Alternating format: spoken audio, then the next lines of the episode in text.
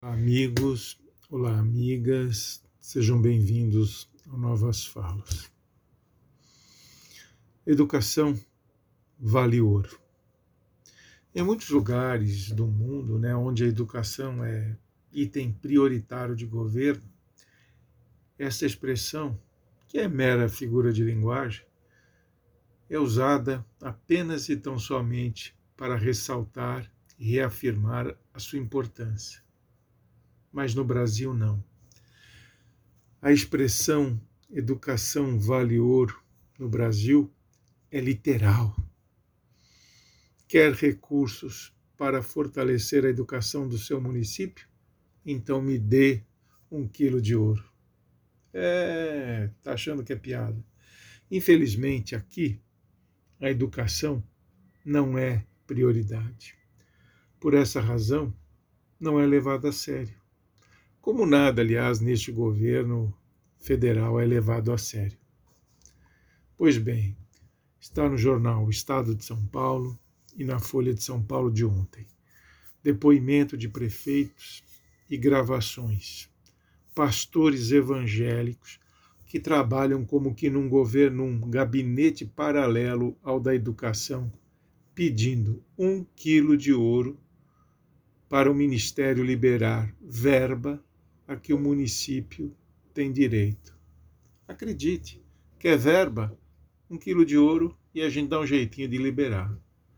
Não, isso não é invenção e nem delírio pós-traumático. É realidade.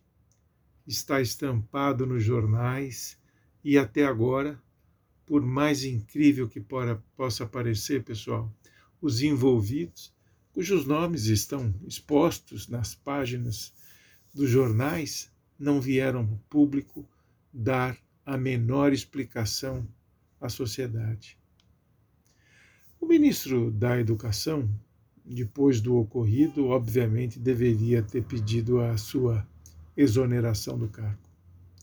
E se o presidente não soubesse do esquema, deveria imediatamente demiti-lo do cargo o ministro não se demitiu e o presidente da República não pensa em demiti-lo. E pode parecer piada de novo, né?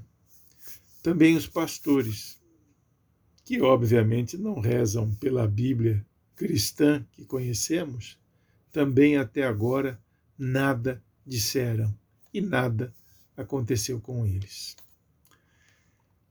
apesar do escândalo, aliás, mais um na lista longa na capivara do governo, os envolvidos, todos eles, estão livre, livres, leves e soltos.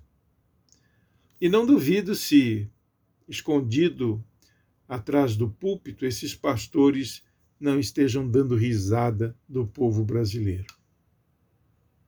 Cadê o procurador da República, o procurador-geral da República, que não age como se espera, e mais do que isso, como se deve. Usando o bordão do, do veterano jornalista Boris Kazoy, isso aqui está uma vergonha. Está mesmo uma vergonha. Este governo, que mente a todo instante, repete como um mantra para tornar a mentir uma verdade, que na sua administração não tem corrupção. Tem sim, tem muita, muita corrupção. Só que neste governo ela não é investigada. É como o impeachment, né? Razões para que o presidente seja levado ao impeachment existem de sobras, né? Mas só que para o impeachment ser analisado pela Câmara, pela Câmara dos Deputados, ele precisa ser levado pelo presidente da casa, o Arthur Lira. É ele que precisa comandar o processo. Mas ele é um aliado de primeira hora do presidente da República, assim como o Augusto Aras, do Ministério Público Federal.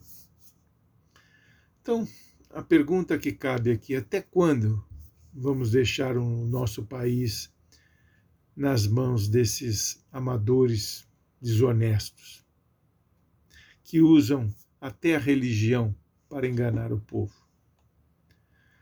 Educação e saúde deveriam ser prioridades. Mas esses dois itens, que são sagrados, são desprezados por este governo que hoje ocupa o Palácio do Planalto. Você que depende ou conhece alguém que dependa da saúde pública e da escola pública, pense e repense antes de votar na eleição desse ano. O grupo que está aí, presidentes, senadores e deputados, não podem retornar. Este grupo é o pior que Brasília já teve, é o pior da nossa história. O povo, sobretudo o povo mais carente, não merece um governo como esse. Aliás, o Brasil não merece passar mais quatro anos com este grupo. O Brasil não aguenta. Pense nisso antes de você apertar o sim na urna eletrônica. Abraços.